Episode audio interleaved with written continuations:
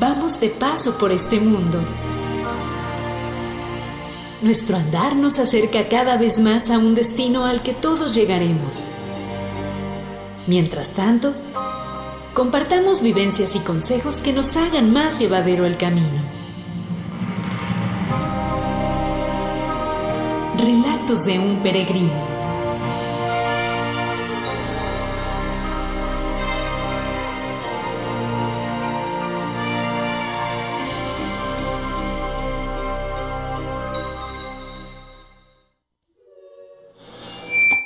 Tal? Bienvenidos.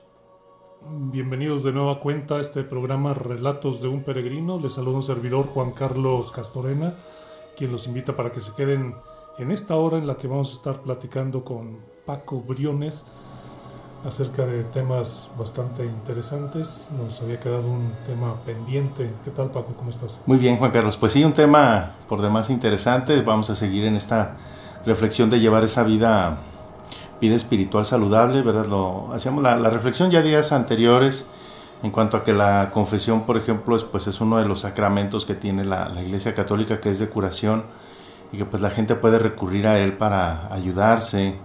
Eh, primeramente, pues bueno, en esta curación del alma y que un reflejo de ello es la, curación del cuerpo también. Ya con el simple hecho de salir de la iglesia, sí, pues ya con un peso menos, un peso menos de encima, ya haberme desahogado con alguien ya es, ya es bastante ayuda, ¿no? Pero eh, infortunadamente se puede tener la situación como cuando uno va al médico que vuelve a uno a recaer, ¿no? Y cierto es que, bueno, pues es, es mm, podemos decirlo así, porque estamos en un camino de perfección, que pues que recaemos este, invariablemente, pero pues al menos no recaer tan, tan seguido, ¿verdad? Yo sé que pues, el médico ahora me cura una enfermedad y de todos modos, pues me puedo enfermar de nueva cuenta, ¿no? Pero al menos, oiga, pues está enfermando cada semana, cada 15 días, ¿verdad? Como que algo no va bien, ¿no? Algo tiene que modificar en sus hábitos para que al menos pues haya una recaída, pues aquí lo espero ver dentro de seis meses, ¿verdad? O dentro de un año, o cita abierta, pero no para... Sí, para llegar nada más a un chequeo de rutina y no tanto a un... Pues a una urgencia. A una urgencia, exactamente, ¿no? Entonces, y que, que bien lo mencionas esta parte de urgencia, porque sí yo me imaginaría en ese sentido de que luego mucha gente no se preocupa por esta salud espiritual y solamente hasta que estamos ya en esa realidad que es del todo para todo segura que pues es dar cuentas ya ante Dios ya en esas puertas de la muerte por decirlo así que es cuando digo y ahora qué voy a hacer verdad y es esa parte de llegar a esa urgencia y tratar de remediar en un periodo de tiempo muy pequeño lo que tú pudiste haber hecho hecho en vida no entonces a veces no lo hacemos en vida por esta situación de que no tenemos esa orientación no decimos hacia dónde hacia dónde debemos de ir y que bueno, ya platicamos el domingo anterior, eh, son 10 pasos que nos pueden ayudar a, tener esta vida más tranquila, más saludable, espiritualmente hablando. Y la vez anterior decíamos, pues bueno, ten una regla de oración, ¿verdad? Este, que es esta regla de oración, ten disciplina. O sea, acuérdate en dónde estás y hacia dónde vas. ¿no? Estoy aquí por gracia de Dios, por voluntad de Dios y de mis padres. Y pues yo voy en este mundo a hacerlo diferente. No puedo dejar este, pasar eh, desapercibido en hacer algo diferente, ¿no? Entonces, como tal, si yo quiero marcar la diferencia en mi familia, en mi trabajo, en mi forma de ser, pues tengo que establecer esta regla de oración, encomendarme a Dios y decir, bueno, adelante, todo lo que haga ofrecido, ofrecido hacia Él, y con eso ya cambia la perspectiva, la forma de ver las cosas, lo decíamos de esta manera. Entonces, decíamos, ese era el primer paso, esa regla de oración, tener esa disciplina. Y después decíamos una recomendación de la Iglesia de Oriente, que lo retoma ahora este, la Iglesia de Occidente a través del, este, del catecismo de Joe Cat, que es la oración de Jesús, una oración que eh, podríamos también dedicarle todo un programa por toda la, mística que tiene alrededor. Eh, lo mencionaba la, la, vez anterior, pues es como un mantra, ¿verdad? Un mantra oriental, pues podríamos decirlo que sí, que es nuestro mantra oriental católico y más que mantra es oración, ¿no? Y en vez de decir una palabra que me llena de ánimo, que me energiza, porque luego muchas veces para eso utilizan los famosos mantras, o que me tranquilizan, pero no sabemos ni con qué conecta, ni para qué conecta, y ni siquiera sabemos la esencia de por qué sirve. Algunos dicen, pues sí, a mí sí me sirve. Oye, ¿por qué? Pues no sé, pero sirve, ¿no? Aquí es una diferencia, porque nos estamos conectando con Dios, con, con nuestro fundador de, de la iglesia, nuestra esencia de ser cristianos, que es Cristo, o sea, tiene toda una, una estructura, ¿no? Incluso ha habido estudios en Inglaterra precisamente de personas que han estado hospitalizadas y que les han dicho practiquen esta oración.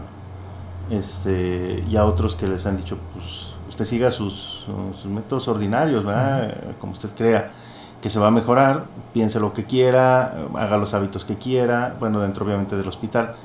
Y hablando mentalmente, ¿verdad? Alguien dice, pues yo prendo la televisión, ¿verdad? Porque luego es común, alguien está internado y, y, pues prende la televisión, ¿verdad? Para, ahora sí que para no pensar en el dolor y otras cosas, o su situación ahí en el hospital. Y otros dicen, pues yo voy a rezar, ¿no?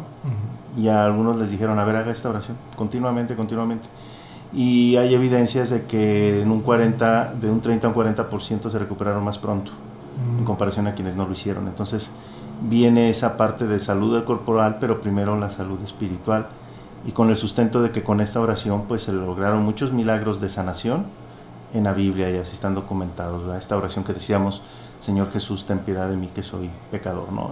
Pero decíamos no es la única, cuando hablamos de tener esta oración de Jesús podemos tener cualquier otra ejaculatoria eh, y lo ideal es hacerlo a lo largo del día, en pequeños espacios, pequeños momentos, cuando yo me acuerde, cuando yo tenga una necesidad y que esto es independiente de la regla de, la regla de oración. La regla de oración yo digo, pues voy a encomendarme a Dios en la mañana y en la tarde y para mí mi regla es un Padre Nuestro o mi regla es este, eh, persinarme, ¿no? mi regla es un Ave María, bueno, cada quien lo establece o conseguir un libro ya de oraciones y decir, bueno, yo sigo un esquema ya de alguien ahí preparado y pues esta era la invitación para todos, ¿verdad? De que no queramos iniciar y pues hacer todo el salterio o hacer este, todo el rosario completo 150 veces Marías, ¿no? Sino hacer esa prueba de poco a poco, ¿no? Son los dos pasos que teníamos por ahí desde la, desde la otra vez. Sí, que, y así como lo habías planeado, parecía que íbamos a avanzar más, ¿no? La sí, vez pasada. La, vez pasada sí, hablábamos ahí de, bueno, nos quedamos hablando de San Charbel. Hoy lo que podríamos decir, seguimos en el tiempo ordinario de la iglesia, eh, particularmente hoy, primero de agosto, iniciamos pues con el quincenario a nuestra patrona de, Aguascalientes, que es la, Virgen de la Asunción. Y tiene una faceta interesante porque muchos la ubicamos así como la Virgen de la Asunción. Y la Asunción es precisamente que la Virgen asciende, este, es asunta, perdón, eh, es asunta al cielo. Eh, la diferencia entre una este, bueno, ahorita mencionaba otra palabra de que asciende y asunta, la diferencia es que cuando se asciende es por propio propia fuerza, propio por voluntad. Por, mm, más que por voluntad, por mm, propia capacidad. Ah, así, ¿no? O sea, yo puedo volar, pero no es lo mismo que yo vuele, así en Asunción, este, perdón, en, en, este, en esta elevación propia de mí, a que yo me suba a un avión y el avión me ayude a subir. O sea, es muy diferente. O sea, en una de ellas tú eres el que se impulsa y en otro... Alguien te lleva, exactamente. Entonces, al hablar de la asunción, eh, estamos hablando de que Dios, por los méritos de haber sido la madre de Dios, la sube al cielo. Eso significa la asunción. Por eso decimos la Virgen es asunta al cielo. Porque Dios la sube a ella no por propias fuerzas ni méritos propios, de decirlo así, de la, de la de una resurrección como tal, este, perdón, de una, de una, este, de una ascensión como tal, sino una asunción por, por la parte de, de, Dios, ¿no? Pero a veces nos quedamos en esa parte, ¿no? De que la Virgen es asunta al cielo, pero hay que considerar algo. Antes de que tuviera la asunción, la Virgen muere, fallece. Y es la fiesta que tenemos, bueno, no fiesta, es el recordatorio, es el memorial, mejor dicho, un día antes, el 14 de agosto, que es la, este, la dormición de la Virgen María. O sea, la Virgen duerme, termina su vida, o sea, ella, ella murió como cualquier ser humano, pero inmediatamente por los méritos de su vida es asunta al cielo. Entonces la alegría de los cristianos es que ciertamente al momento de ser asunta al cielo la Virgen, pues tenemos una intercesora delante de Dios, alguien que nos puede conseguir estos favores y milagros de parte de Dios de una manera, pues podríamos decir, este, más ágil, ¿no? Hay una, una advocación de la Virgen que se llama este, de la pronta escucha y la frase que se le define para esta Virgen es, tú que conviertes nuestras peticiones en bendiciones. Mm. Pero para haber logrado este mérito tenía que estar en la presencia de Dios y es esta parte de la asunción. Pero antes de que tuviera esta asunción, tuvo que morir. O sea, si Cristo murió, resucita y asciende a los cielos, pues la Virgen también muere. ¿Cuál es la diferencia? Pues ella no resucita, pero sí es asunta al cielo y no por voluntad de ella en el sentido de que yo lo puedo hacer, y soy en la misma potestad de Dios, no. Porque estamos hablando de esta, de esta elevación al cielo, nada más en cuestión espiritual.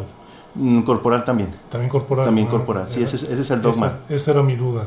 ese, es el dogma que tiene la iglesia, que es asunta en cuerpo y alma, ¿no? Y vestigios, pues se le ha buscado estos vestigios este, arqueológicos, decir dónde está el cuerpo, pues realmente no, no lo hay. Y es esa creencia que nosotros tenemos como cristianos, que es asunta al cielo en cuerpo y alma.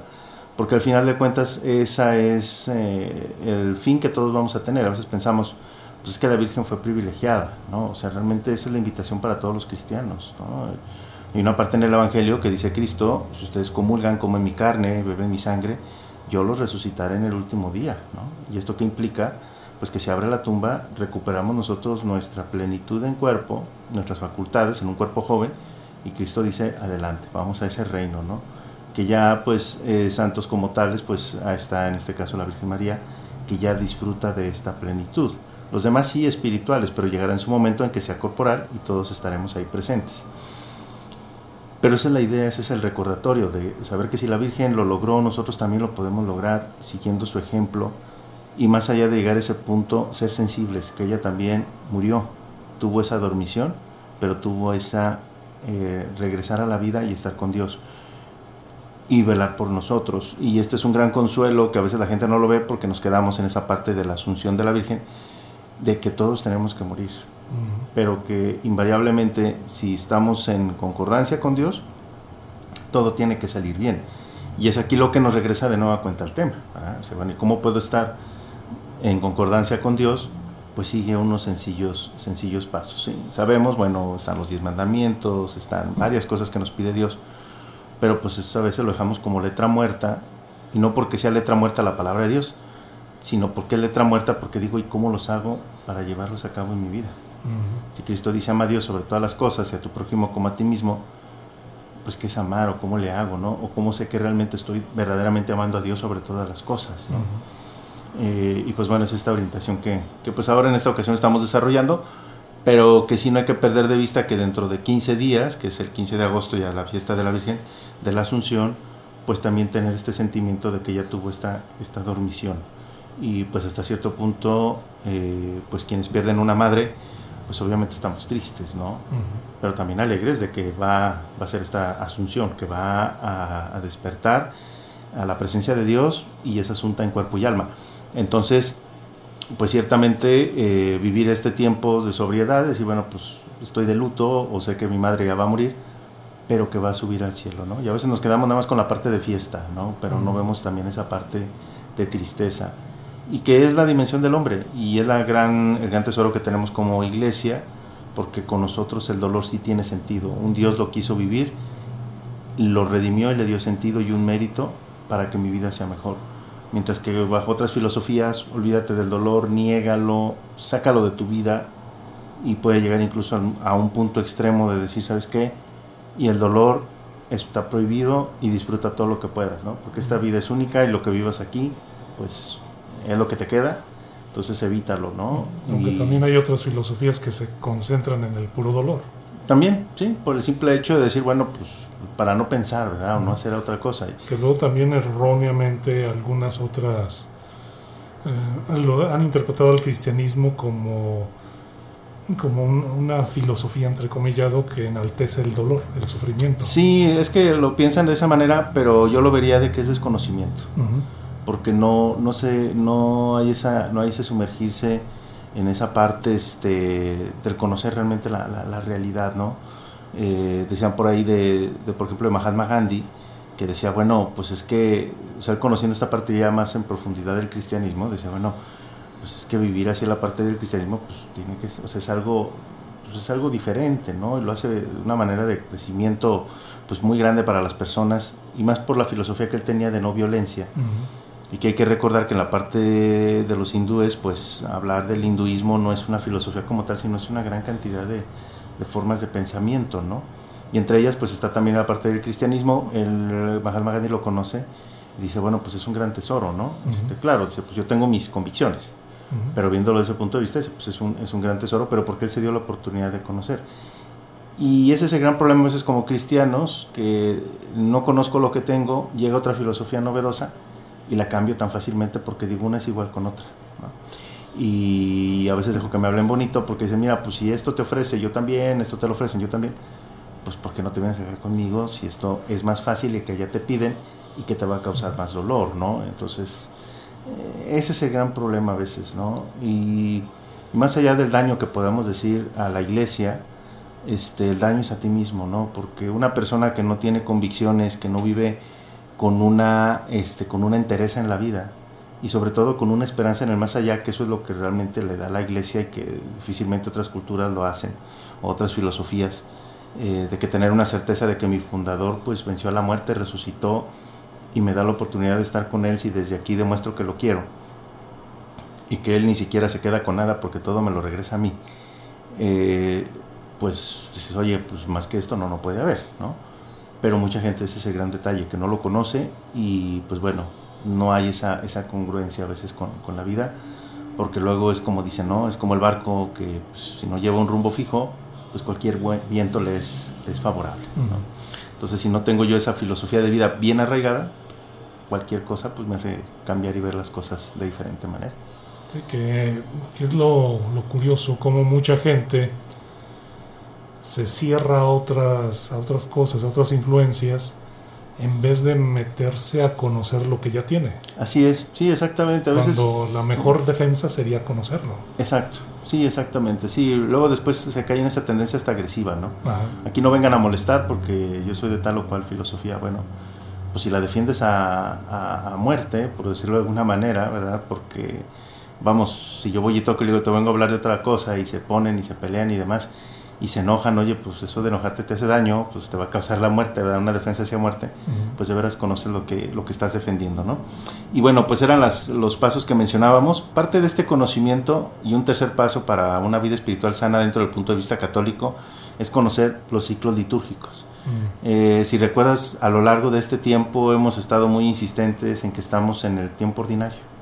El tiempo ordinario de la iglesia, el tiempo ordinario, o sea, esto es lo que de ordinario se vive. Bueno, ¿y qué se vive? Pues fiestas de santos. Y ahí empezamos, y que San Benito y San Charbel, ahora hablamos de la Virgen María, de que ahí viene ya su, este, su asunción, ya después más adelante vamos a estar hablando de la fiesta de los fieles difuntos, de todos los santos, estaremos hablando de Cristo Rey, ya estará empezando a tocar el Adviento y dices, ah, ya se siente el ambiente de Navidad, o sea, vive los ciclos litúrgicos. Al vivir los ciclos litúrgicos es conocer qué se vive en la iglesia. Y uno piensa a veces que el gran problema de los ciclos litúrgicos, como su nombre lo dice, pues es un ciclo, es siempre lo mismo. Y es siempre lo mismo y es siempre lo mismo. Sí, yo que sí conozco esa parte de la iglesia, sé que viene Adviento, eh, pasa Navidad, viene un pequeño tiempo ordinario y ya luego luego llega la Cuaresma, pasa Cuaresma, pasa Pascua, llega Pentecostés y luego viene este tiempo que estamos viviendo hasta ahora, un tiempo ordinario muy largo y llega otra vez Adviento, ¿no? Y Navidad y otra vez la misma y otra vez la misma. Si lo vemos de esa manera, pues es un círculo, pero si lo vemos a lo largo de los años, pues es diferente.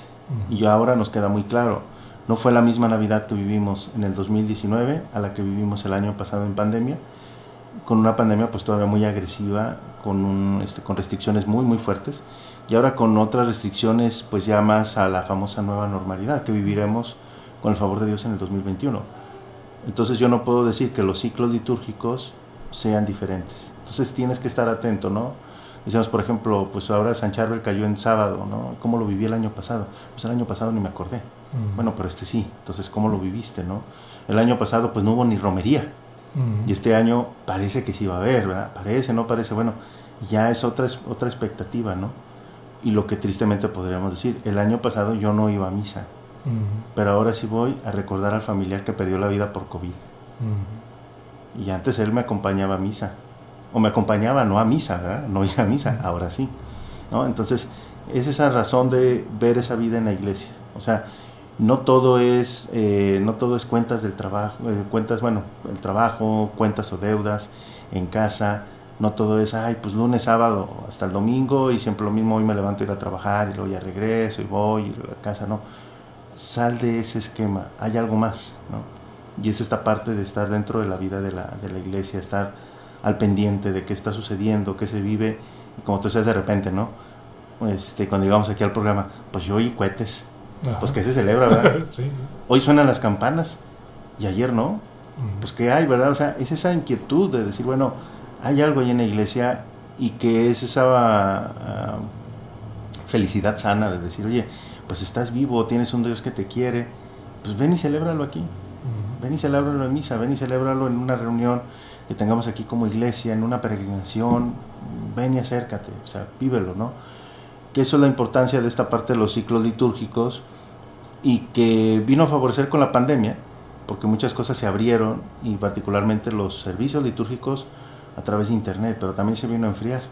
Y ya después mucha gente dice, pues yo lo hago en YouTube, ¿verdad? total, o yo lo hago en tal o cual plataforma o en tal cual de Facebook y digo, pues qué bonito, ¿verdad? Este, y luego ya después me enojo porque ah, ese padrecito ya no está transmitiendo la misa. Ahora me va a ir a obligar a ir al, al, este, al, al, templo, ¿no? Y no es cuestión de obligar, o sea, es cuestión de convicción. ¿no? Y decir, ¿sabes qué? Dentro de los tiempos litúrgicos, pues valga la redundancia, ya es tiempo. ¿De qué? De regresar. Entonces el siguiente paso es que se vive en la iglesia. Estar pendiente, santorales, eh, de las fiestas, eh, estar pendiente de las vísperas, de lo que se viene. Por ejemplo, ahorita pues, estamos en la víspera de la, de la Asunción de la Virgen. Ya pasará esta fiesta y ya habrá otras cosas que la iglesia nos va a estar ofreciendo. Entonces, siempre está atento, ¿no? Y lo que decíamos cuando iniciamos este programa en diciembre, de los famosos propósitos. Eh, yo inicié el 2020 con un propósito. Ahora, ¿cuál es mi siguiente propósito? ¿O se está cumpliendo o no se está cumpliendo? y frente al proceso de lo que se vive en la iglesia, cómo lo estoy viviendo también. Es tiempo ordinario, te dice, bueno, te doy tiempo de que vea los propósitos, pero ya cuando se escucha Adviento, ah, cara, ya viene la siguiente Navidad, y si cumplí lo que hice la Navidad anterior, si no, pues no, no lo hice del todo, bueno, ¿y qué vas a hacer al respecto de esta, no? ¿Te esforzaste, no te esforzaste? Exacto, sí, o sea, ¿y cómo vas en tu vida de fe? O sea, ¿creciste o no creciste? ¿La regla de oración te ha ayudado o no? decir, antes se me hacía muy aburrido rezar un Padre Nuestro, ahora ya le agarré sentido, lo saboreo y ya rezo dos. Por ejemplo, antes pasaba todo el día ni me acordaba de Dios, ahora ya digo que sea dos o tres ejaculatorias, ¿no? Pero no es en ese sentido de decir, eh, ese compra y venta de que, ¿sabes que Dios mío, si hago 200 misas, ya tengo la llave para entrar al cielo, no. Sino en ese sentido de darle lugar a Dios, de decir, es que sin Él, pues no se puede, ¿verdad? Pero nosotros como sociedad estamos acostumbrados a que se nos ha inculturizado desde siempre que existe Dios, que no nos ha tocado tener una vida sin Dios. Y era ese famoso dicho, ¿verdad? Pero ahora sí, chiquitito, vas a saber lo que es amar a Dios en tierra de indios, decían. O en tierra ajena. O en tierra ajena, ¿verdad? Este, ¿Y qué te daban a entender con esto? Cuando pierdas a Dios, adelante, pero nunca lo pierdo. Entonces, como nunca lo has perdido, no has sentido ese retirarte de, pues todo se te hace muy fácil. Ya lo que decíamos, pues yo vivo y respiro pues por derecho, ¿no? O sea, eh, el siguiente domingo aquí vamos a estar transmitiendo, ¿por qué? Perdón por la expresión, ¿verdad? Porque es por mi programa y porque, porque quiero. No, no es que no es tu programa, o sea, es Dios quien dijo, bueno, estamos aquí en este espacio y él de, él va a depender, ¿no? Y venimos a este ejemplo de la Virgen, o sea, la Virgen no, no subió al cielo este, por, este, por voluntad propia, fue porque Dios quiso. Y es por eso ese sentido de la asunción. ¿no? Este, entonces, sí hay que tener eso presente con lo que son los, los ciclos litúrgicos, que este sería nuestro tercer paso dentro de este, de este esquema. Así es, porque bueno, se nos está yendo el tiempo. Sí, ahora sí que estoy tratando de hacer cuentas a ver si alcanzamos a abordar los 10 puntos. Pues mm, pensaremos que igual sí, los demás sí, ¿por qué no? Porque van interconectados unos con otros. Y este, y bueno, al final de cuentas, pues realmente aquí es que quien nos vayan por ahí siguiendo, sea a través del, del radio ahora en vivo, o sea a través ahí de los, de los podcasts que nos escuchen después de manera este, eh, fuera del tiempo de transmisión, pues que tengan la oportunidad de, de apuntarlos. Y pues, ¿por qué no? Pues tenerlos ahí en el refri. Así es. Yo de repente cuando los platico así me dicen, a ver, vamos a hacer un repaso, a ver, pues, ¿de qué dijiste, verdad? Cuando preparo el programa, pues que son los 10 puntos, a ver cuáles son, ¿verdad? Ah, a ver otra vez y otra vez y otra vez, porque igual eso me ayuda a mí a tener esa salud espiritual, ¿verdad? Que a veces ya sabemos, Dios, es que me quiero portar mal, pues ya sé lo primero que tengo que ignorar. Pues no le hagas caso a estos 10 puntos y a ver cómo te va, ¿no? Y al final pues le sucede como uno, como el hijo pródigo, después ya te va a dar como en feria y ya sabías que no era por ahí, pero ahí vas de cabezón, pero luego regresas y dices, bueno, otra vez entrar a, a terapia, ¿no? Así es. Bueno, pues vamos a hacer una pequeña pausa y continuamos aquí en Relatos de un Peregrino. Claro que sí. Calvillo FM, una estación muy nuestra. XHSCCH FM 101.3 MHz.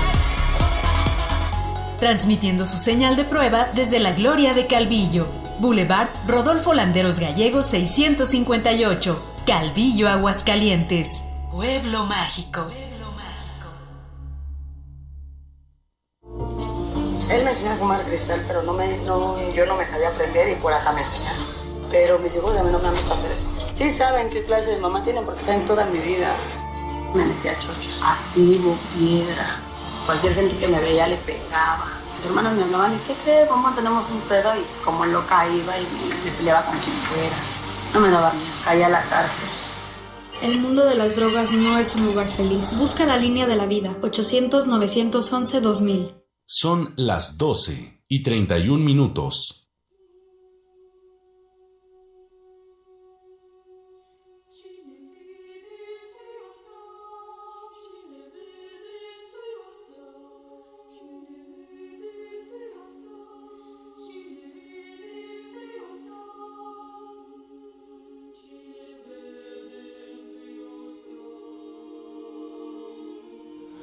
Y proseguimos aquí en Relatos de un Peregrino. Estamos platicando aquí con Paco Briones, el titular de este espacio, que nos está contando acerca del, del decálogo, para tener una vida espiritual sana. Sana, sí, dentro de la, de, la, de la religión católica. Y bueno, para quienes van por ahí haciendo los pasos, pues ya lo habíamos dicho, tener una regla de oración, emplear la oración de Jesús o cualquier otra ejaculatoria, oración breve a lo largo del día y estar al pendiente de la vida de la iglesia, ¿no? Y no tanto y cuanto a ver qué hace la iglesia, sino de lo que hace la iglesia que me ayuda, ¿verdad? Eh, aprovechamos también en este, en este espacio, bueno, para mandar saludos a todos los que nos van escuchando por ahí a través de los, de los podcasts. Recuerden, está la página de Relatos de un Peregrino, Calvillo FM en, en Facebook. Estamos al pendiente también de sus inquietudes, dudas. Ya muy pronto esperemos por ahí conseguir un número para tener un WhatsApp y que los puedan mandar incluso porque no hay algunos mensajes. Y pues un especial saludo a los grupos que llegan estos audios, principalmente en Centroamérica, ya lo decíamos, pues ya famoso Calvillo FM en Centroamérica, dígase Venezuela, Perú, eh, República Dominicana, Argentina, eh, México, obviamente, eh, y Estados Unidos, Colombia también, que por ahí nos, nos escuchan de manera diferida con estos audios, pues un, un afectuoso saludo para, para todos ellos y estos grupos de oración del Padre Pío, Trivia Católica y Apologética Católica. Muy bien. Mm, bueno, antes de proseguir, no sé, por ahí me decía alguna persona que no es lo mismo templo que iglesia. Así es. Sí, no, no, es, no es lo mismo eh, y se tiende a veces a tener esa, esa, esa confusión. Eh, la iglesia como tal eh, somos todos nosotros. O sea, quienes formamos la iglesia, por eso nos decimos que somos piedras vivas, pues somos todos y cada uno de nosotros. Cuando uno es bautizado, y así lo menciona la, la, Biblia, pues formamos parte del cuerpo místico de Cristo. Y así nos dice la Biblia, donde está Cristo que es nuestra cabeza, eventualmente llegará el cuerpo. Entonces cuando hablamos de iglesia, iglesia católica es que somos todos los que bautizados formamos este cuerpo. Y esto es muy importante, la apreciación que mencionas, porque luego a veces digo, yo me bauticé desde pequeño y nunca ejerzo la, iglesia, la, la, religión católica como tal. Pues no, pues no hago nada, no, no le hago nada a la iglesia. La inacción también es un gran problema, o sea, no hacer las cosas, ¿no? Es como en el cuerpo, pues si yo tengo, por ejemplo, mi hígado, pues ¿qué espero que haga mi hígado? Pues que funcione. Si mi hígado se me paraliza, o sea, que no haga nada, pues ya meter problemas en el cuerpo, ¿no? Y graves. Oye, pero pues es que pues, si no está haciendo nada, ¿en qué te afecta? Pues es que es mi hígado, ¿no? Entonces igual, o sea, yo estoy dentro de la iglesia y si estoy en esa inacción, pues también haces eventualmente algún, algún daño, ¿no? Eh, porque a veces vamos y confesamos los pecados de lo malo que hice. Y lo bueno, pues yo me lo reservo y se lo ofrezco a Dios. Pero perdemos esa dimensión de los pecados de omisión, lo que podía haber hecho bueno y no hago, ¿no? Entonces, eh, la iglesia es que todos estemos ahí presentes y que hagamos algo, al final de cuentas, ¿no? Este, Y el templo como tal, eh, pues es el espacio físico. ¿sí? Entonces hablamos que el templo, por ejemplo, aquí del Señor Salitre, aquí en, aquí en, este, en Calvillo, o este, el templo del Señor de las Angustias en Rincón, por ejemplo, ¿no? O el templo de Nuestra Señora de la Asunción en, en Aguascalientes, ¿no? Este, o el templo de, este, decimos, por ejemplo, de la Anunciación o de la Chona, ¿no? Hay una encarnación de Díaz Jalisco, o sea, esa parte, o el templo de San Judas, o el templo de San José, o sea, hablar del templo, hablamos del espacio físico donde nos reunimos. Pero la iglesia, la iglesia somos todos. A veces pensamos que con ir al templo y iglesia, si decimos es lo mismo, pues es que yo ya fui al templo y ya, hice la misa, ya estuve en misa, ya participé, ya, ahí quedó todo mi labor, no. Fuiste ahí, en este caso, efectivamente al templo a dar culto público, pero eres iglesia y saliendo continúas. El ser católico, pues es mm, vivirlo así los 365 días del año, los 7 días a la semana y las 24 horas del día. ¿no? Por eso es muy importante conocer esta filosofía porque ya tú dices, bueno, saberlo vivir de forma consciente, ya lo decíamos, si lo vas a defender, pues al menos conoce lo, lo que defiendes, ¿no? Pero esa sería la diferencia entre templo e iglesia, ¿no? Este, templo es el espacio físico, pero iglesia ya es todos nosotros como miembros de la iglesia católica a través del Ah. bautismo. Ahora sí que burdamente diríamos, si está vacío es templo, pero ya con gente dentro Así, es- sería iglesia. Es iglesia y el templo es el espacio físico. Ujú, ¿sí? Es como nosotros, este, nosotros somos Calvillo FM, ¿verdad? ujú, Y estamos ahorita aquí en la cabina. ujú. Pero no porque salgamos de la cabina, pues ya dejamos de ser Calvillo FM, ¿no? Si el día de mañana nos ven ahí en la calle y nos dicen, oiga, usted es el conductor, oiga, usted ya es el, eh, aquí el, el manager ¿verdad? Del- de la consola, podemos decir que no, pues sí, sí soy, ¿verdad? Sí. Oiga, pero no está en la cabina, pero lo soy. Entonces igual, oiga, no está dentro del templo, pero soy de la iglesia de Cristo. Entonces sería de esa, también, a, a contraparte sería un, un ejemplo, ¿no? Para que quedara un poquito más claro. Sí, me, me parece importante hacer hincapié en ello porque reiteradamente se está haciendo alusión a la iglesia. Sí, exactamente. Y, Sí, y puede ser que haya quien tenga la idea de que la iglesia es el espacio físico, simplemente. sí, sí es, es una combinatoria, ¿no? Porque yo puedo decir, no hay, sin templo, no hay iglesia. ¿no? O sea, este, perdón, no, sin, sin iglesia no hay templo. ¿sí? O sea, necesitamos tener esta congregación, ser nosotros iglesia dentro de Cristo y nos reunimos en un lugar y cuando nos reunimos en un lugar ahí es templo. Pero no porque no haya templo no va a haber iglesia. ¿no? O sea, ser que un- pueden, puede por alguna razón desaparecer el templo, pero la iglesia permanece. Así es, sí se mantiene, ¿no? Está esa premisa que dice Cristo, mientras se reúnan dos o tres en, en un lugar, en mi nombre, pues ahí estaré yo presente. Eh, dirías, bueno, pues ahí está, entonces yo puedo reunir en cualquier parte, sí. Pero el templo es el lugar central porque ahí el sacerdote consagra y está la presencia de Cristo real. La otra está la, la presencia de Cristo espiritualmente, cuando yo me reúno dos o tres personas fuera del templo, ¿no? Pero ya en el templo, en la misa, en el sacrificio como tal, ahí está la promesa de que Él está físicamente en todo su esplendor. Eh, y pues esa sería la justificación del templo. Pero no porque no, siempre debe haber un templo para que haya iglesia, no. Pero siempre debe de haber iglesia para que haya la razón de la existencia de un templo. Así es. Sí. Bien, entonces llevamos Llevamos tres pasos. tres pasos. Vamos a por el cuarto. Por el cuarto. Estos ya son más aplicados hacia, hacia uno. eh, y por ejemplo, ahorita que lo mencionabas con lo del templo y iglesia, hay uno, un paso que se le llama de llevar compañía espiritual. Ya de hecho, por ejemplo, ahora yo lo mencionaba, estos saludos a los grupos. Y eh, interesante porque este grupo, por ejemplo, de Padre Pío, pues concentra personas de estos países que acabo de mencionar. Entonces gente con cultura diferente, piensa en una República Dominicana en que alguien que vive en el centro a dos horas pues ya puede tener el mar Caribe y a una hora pues ya puede estar ahí en parte del mar Atlántico. O sea, para donde pinte, para donde volteen, una hora ya está el mar. Aquí nosotros si queremos ir al mar son siete horas porque es de aquí a, a Puerto Vallarta. Pero ¿qué crees? A mí no me gusta el, el Pacífico, a mí me gusta el Caribe. Bueno, de aquí a 13 horas llegas a Cancún. o sea, mientras que ellos pues lo tienen en esa, en esa facilidad, ¿no? Pero obviamente un calor fortísimo. Mientras que aquí nosotros, pues, qué ricos inviernos, a veces de repente que decimos, ya me cansé del calor, ¿no? Y con estas filosofías, estas formas de pensar, se encuentran, se unen y hacen oración. ¿no? Y el caso muy particular, se entienden. Oye, como alguien de diferente latitud se entiende, ¿no? Ah, bueno, es que es esa parte de esa, saluda, de esa vida saludable. Después, obviamente platicando con miembros de estos, de estos grupos, dicen, yo me siento diferente. me siento complementado, veo cosas que antes no veía. ¿no? ¿Por qué? Porque hay esta compañía espiritual. Ahora sí que eh, de una manera muy, muy burda y perdonando la expresión, pues si tú estás loco, pues júntate con otros locos, ¿verdad? Pues es que el sentido de pertenencia es muy positivo, ¿no? Así es, sí, exacto, ¿no?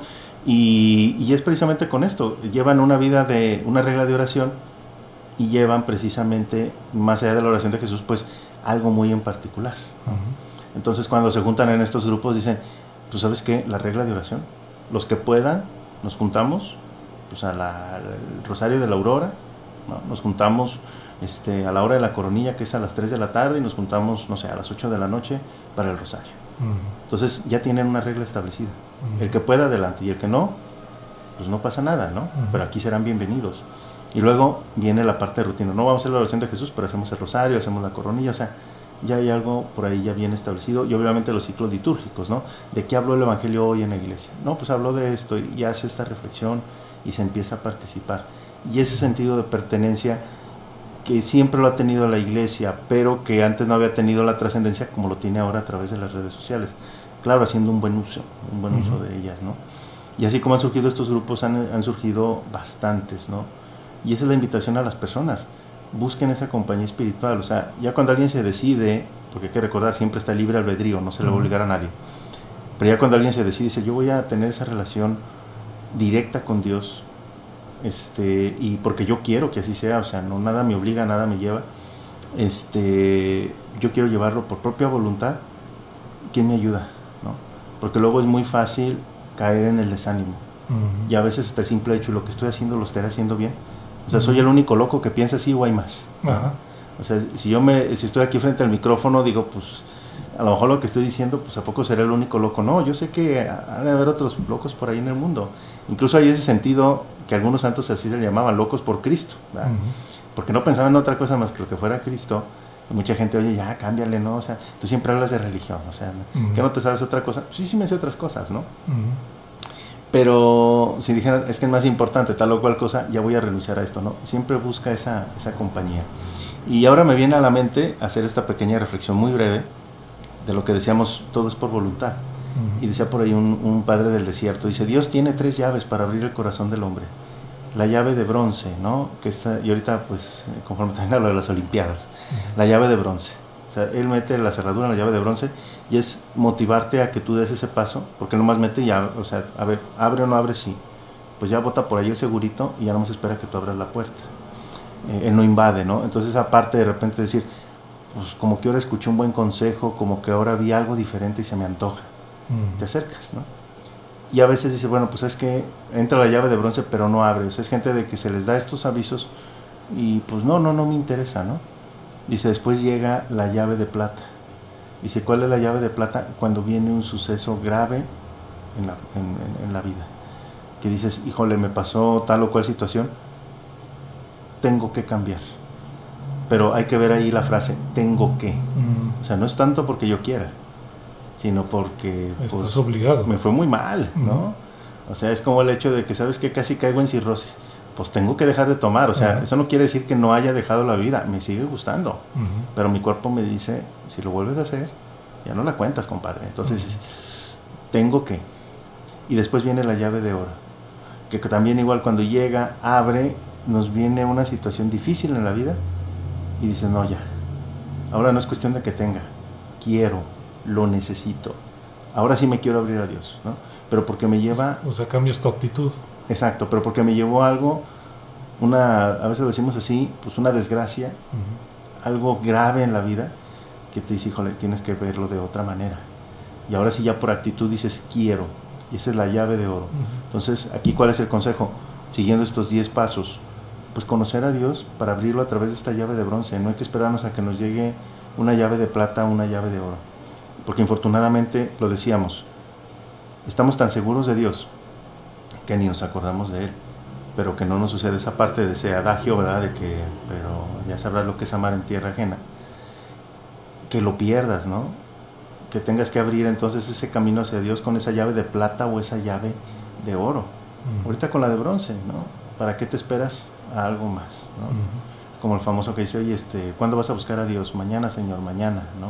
Hoy estoy muy ocupado en esto. Ya se llegó el mañana, ¿verdad? ¿Cuándo? Pues mañana, Señor, mañana. y a veces yo postergo esta parte más allá por comodidad porque no lo sé hacer. Entonces está esta otra parte de compañía espiritual. Busca quien piense igual que tú y empieza a intercambiar ideas. Este, quienes tengan la oportunidad de, visitar mi perfil, de repente ahí se darán cuenta, pues yo publico cosas, la gran mayoría de reflexión católica. Yo ahí lo voy, lo voy, lo voy este, compartiendo y hay compañeros que de repente me dicen muy buena reflexión, a mí me llegó, a mí me sirvió oye, ya tenemos mucho tiempo que no platicábamos, ¿cómo andas en tu vida? Ah, no ando bien, así, etcétera, ¿no? Y empieza uno a, platicar, a tener esta, esta cuestión y ya poco a poco pues tener esta intronización hacia la vida, hacia la vida este, cristiana. Entonces el cuarto paso sería pues busca, busca esa compañía espiritual. Eh, estos pasos, los que siguen, son muy aplicados a la vida. Uno que es muy importante, eh, estaríamos eh, pensando, por ejemplo, la gran enfermedad del siglo XXI, le dicen, incluso del siglo XX, pues es el estrés.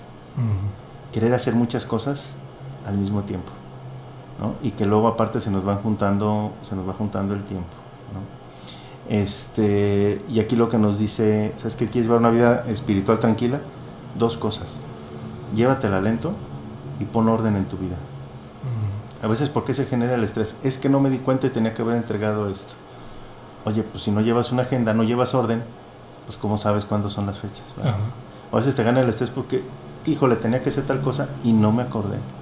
¿Y ahora cómo le hago? Y ya me estresé.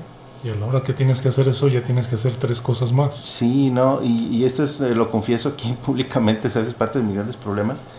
Y es un, un área de oportunidad para mí esta, por ejemplo, de que en la noche estoy pensando y lo que voy a hacer mañana y lo que voy a hacer mañana y, estoy ordenando en la noche lo que voy a hacer en la mañana.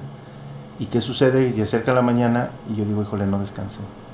Oye, pues si estuviste piense y piense y hasta en la noche yo me pongo a pensar y digo, ¿y qué me gano con pensarlo ahorita? ¿Lo voy a solucionar en este momento? No. O sea, ahorita me voy a levantar a trabajar. No, porque no es tiempo. O sea, está todo oscuro, toda la gente está dormida. O sea, oye, estás trabajando y no despertaste todo en casa. No. Ahorita el tiempo es que descansar. Ajá pues dedícalo para descansar, pero no una vez anda con ese orden. Eh, ¿Y qué sucede en las mañanas? Amanezco agotado, amanezco cansado y estresado. Y es que digo, es que las fuerzas no me dan. Y Dios es muy claro en esto, dice Cristo, mira, cada día trae sus propios menesteres. O sea, sí preocúpate por el futuro, pero soluciona lo que se te presenta en el aquí, en el ahora, y ve de qué mejor manera lo puedes solucionar. Y si nos vamos al Antiguo Testamento, ya viene ese resueno de Dios que dice, pues hay un tiempo para todo.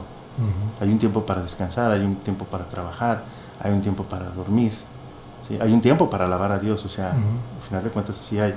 Y decían, por ejemplo, también uno de los padres del desierto, mira, es como tú, como, este, como tú lo vieras de esta manera, la semana tiene siete días, es como si se, te dan siete monedas de oro.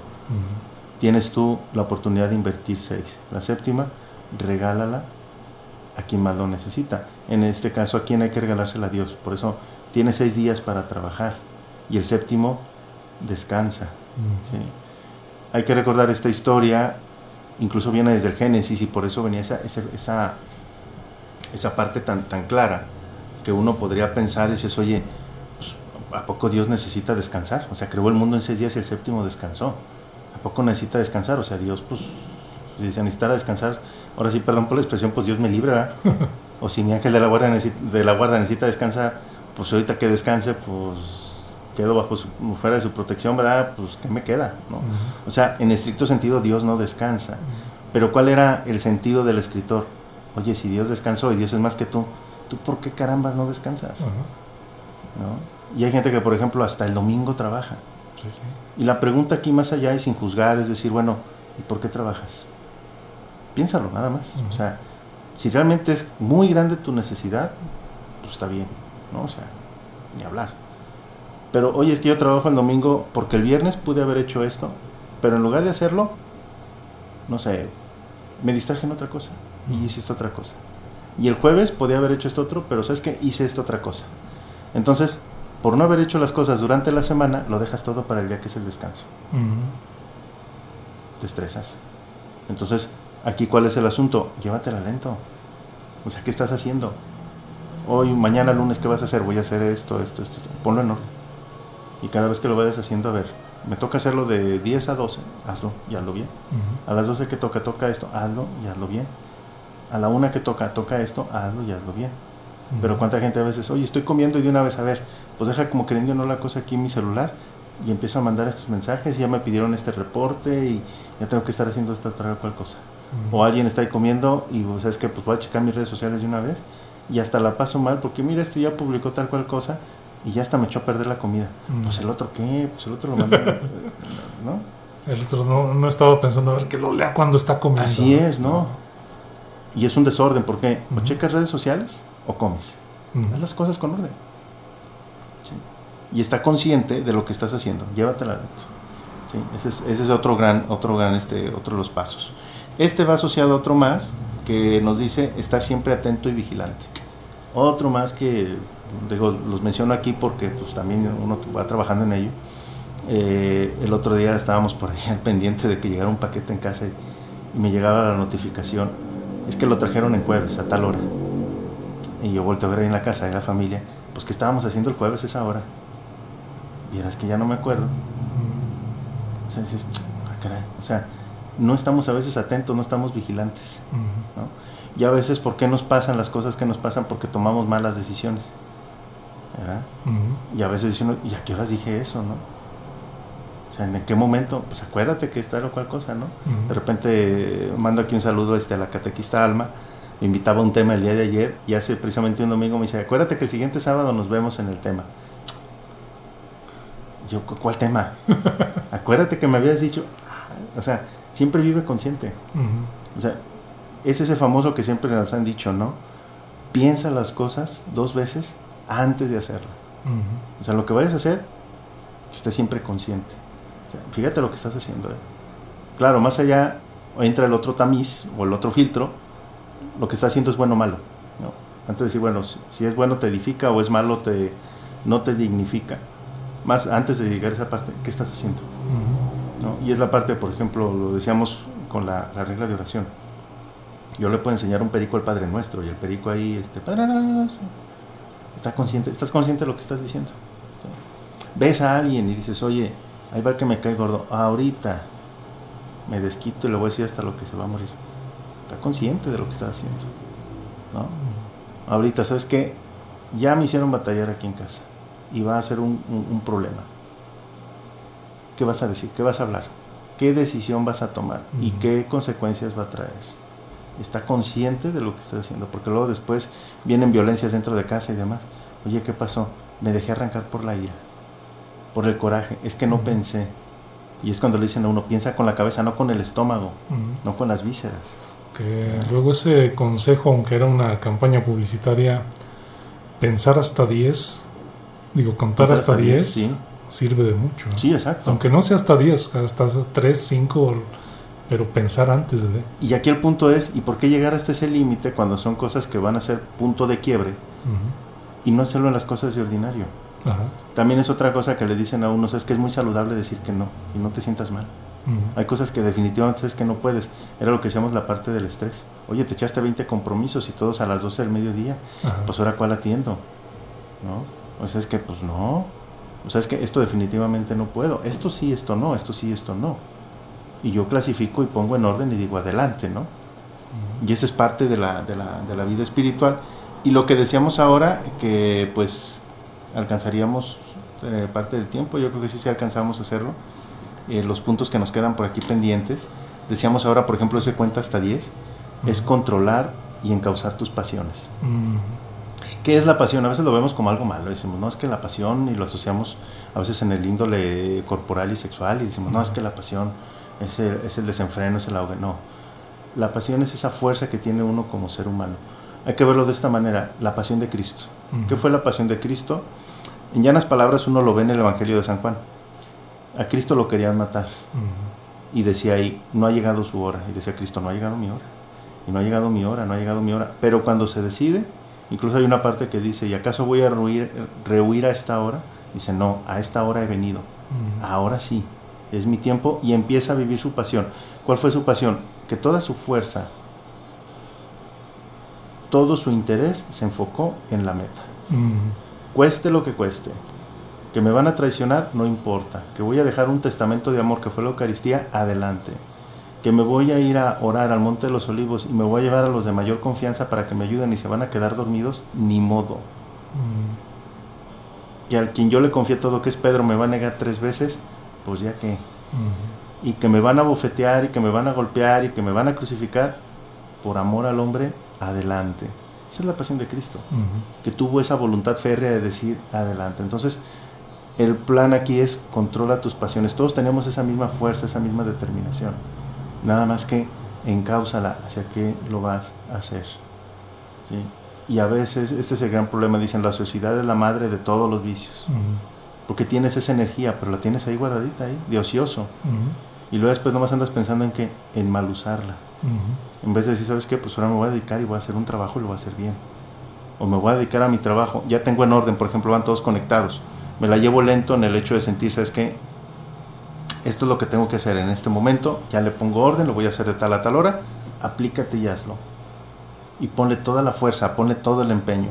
¿no? O sea, Y pon fi- tu pasión en ello. Y fíjatelo cómo lo estás haciendo. ¿sí? Nada de que no, pues al ahí se va y sí, lo hice ahorita así con ganas, pero pues ahí se fue nomás así. Que a veces es la gran filosofía del mexicano. Al ahí se va. No, no, no. Fíjate lo que estás haciendo. Y pon esa parte de, de- de pasión, ¿no? Y cuando llevas la vida de esta manera, ¿sabes qué? Pues es cuando llega el punto de decir, pues hoy hasta dormí cansado. Y duermo bien. ¿Por qué? Porque hice todo lo que tenía que hacer, lo hice con toda la energía, con toda la fuerza, con todo el rigor que lo que tenía que hacer en su momento, y era en un orden, y me la llevé también para hacerlo de forma lenta y pausada. Que aparte es muy satisfactorio cuando logras hacerlo. ¿no? Además, sí, exactamente. Y por eso ya eso nos viene a traer esa tranquilidad con Dios. Entonces, hay que ver esta situación de estos pasos espirituales. Uno podría pensar, pues hoy sabes que nada más es la parte con unión con Dios. No es siempre la unión con Dios en el sentido de decir es que estoy las 24 horas, no. O sea, tienes que ser como persona, también tienes que crecer. Pero claro, lo digo ahorita esta parte de Dios, porque digo, bueno, lo que vas a hacer, si lo vas a hacer con toda la pasión, que sea algo bueno que sea algo edificante, que sea algo que ya le encomendaste a Dios. ¿No? Y que así como lo hiciste en este día, ahora hazlo también el día de mañana, encomiéndaselo. Y que en el camino no va a ser fácil, vas a encontrar obstáculos, pídele la ayuda a Él, lo que decíamos las calculatorias. Y a veces digo, oye, me está yendo de la fregada, necesito hablar con alguien, busca esa compañía espiritual. Oye, ¿sabes qué? Desde ahora que estamos viendo de esta manera, estoy así, lo estoy batallando así. ¿Qué crees? Yo también. A veces luego entre broma y broma, así mi esposa y yo bromeamos porque le digo, oye, ando bien cansado. Dice mi esposa, pues yo también, ¿no sabes qué? Yo más.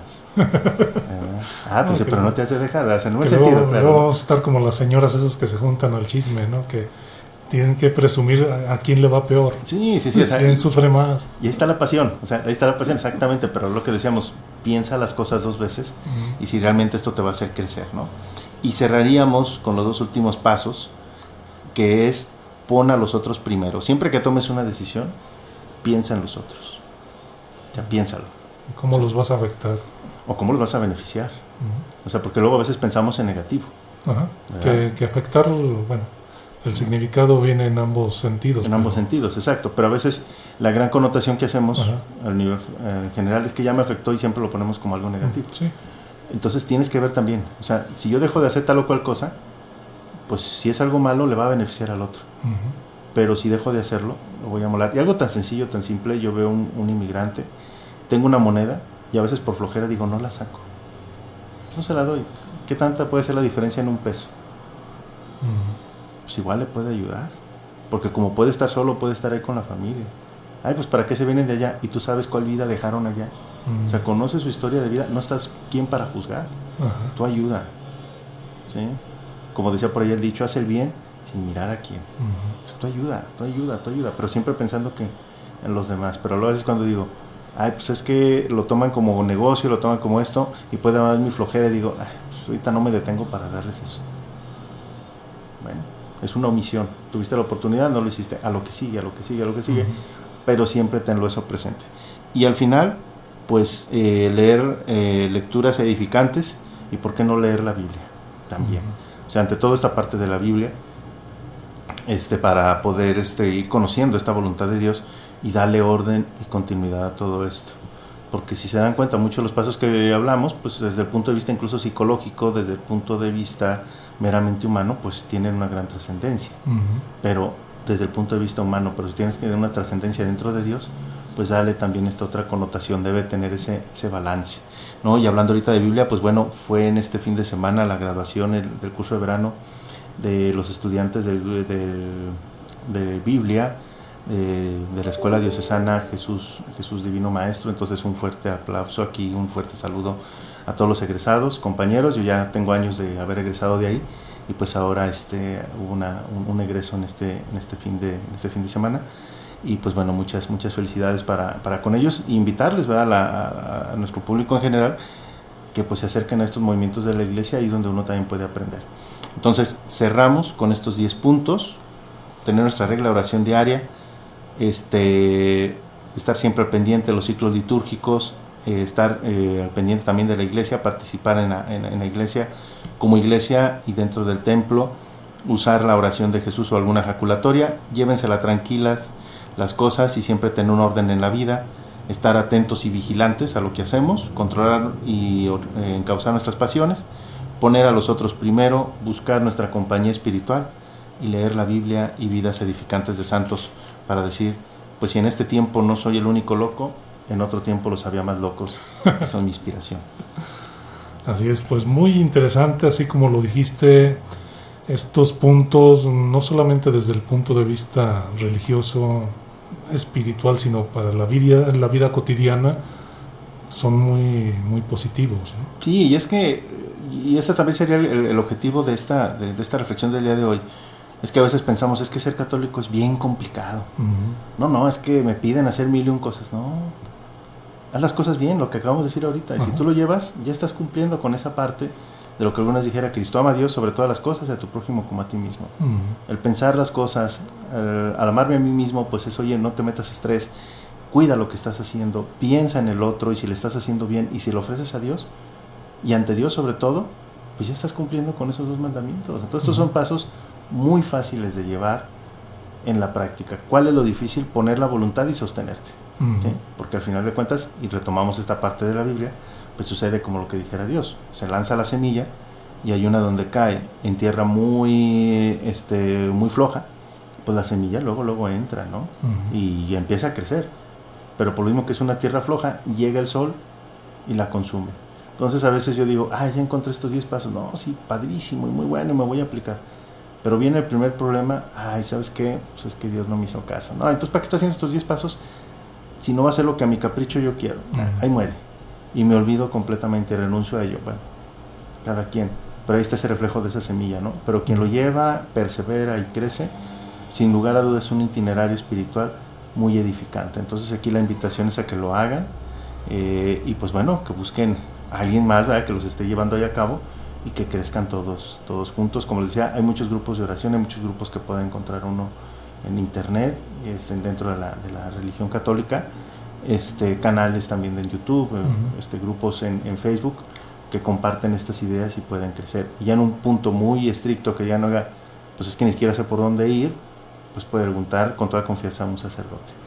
Pero mientras, si no llegamos a ese nivel de consultar a un sacerdote, pues traten de vivir estos 10 puntos y poco a poco ir creciendo. Ya llegará en su momento en que ahora sí, el sacerdote como jardinero ya está creciendo la plantita, vamos a ver qué vamos a hacer de aquí, ¿no? Y vamos a darle su podada, vamos a darle su limpieza, pero mientras, por voluntad, sembrar la semilla y empezar a sacar los primeros brotes. Bueno, pues muy interesante, Paco. Ya no te pregunto nada porque nos vamos a seguir de largo. Exacto, ¿verdad? De estos domingos aquí de, tertulia muy muy buenos, ¿verdad? Pero el tiempo invariablemente no, no perdona, ¿verdad? Así es, pues muchas gracias a usted que estuvo escuchándonos y pues le invitamos a la próxima semana. La próxima semana y recuerden siempre tenemos agenda abierta para poder este platicar de los temas que mayor les interese. Y el próximo domingo, ¿cuál sería la, la, el menú, por decirlo de alguna manera? pues ya lo habíamos prometido por ahí, por algunos comentarios que me han hecho de manera muy personal, pues hablar de la misa. Eh, qué es en sí mismo la misa, todos estos ritos, este, y pues todo este diálogo que hay a través de todo el significado que se, que se vive, cada palabra, cada gesto, cada signo dice mucho, ¿no? Entonces pues a, saberlo, saberlo interpretar, porque es el mayor tesoro que tenemos en la, en la Iglesia Católica. Entonces estaremos hablando ahí aparte de, de la misa y todos los, todos los ritos. Y pues ya saben, a lo largo de esta semana, en la página de Calvillo FM o la de Relatos de un Peregrino, Calvillo FM, todas sus dudas serán siempre bienvenidas Y pues un gran saludo a todos los que permanecieron hasta este momento en sintonía de Calvillo FM, una estación muy nuestra. Así es, pues nos escuchamos dentro de ocho días. Hasta pronto. Vamos de paso por este mundo. Nuestro andar nos acerca cada vez más a un destino al que todos llegaremos. Mientras tanto, compartamos vivencias y consejos que nos hagan más llevadero el camino. Relatos de un peregrino.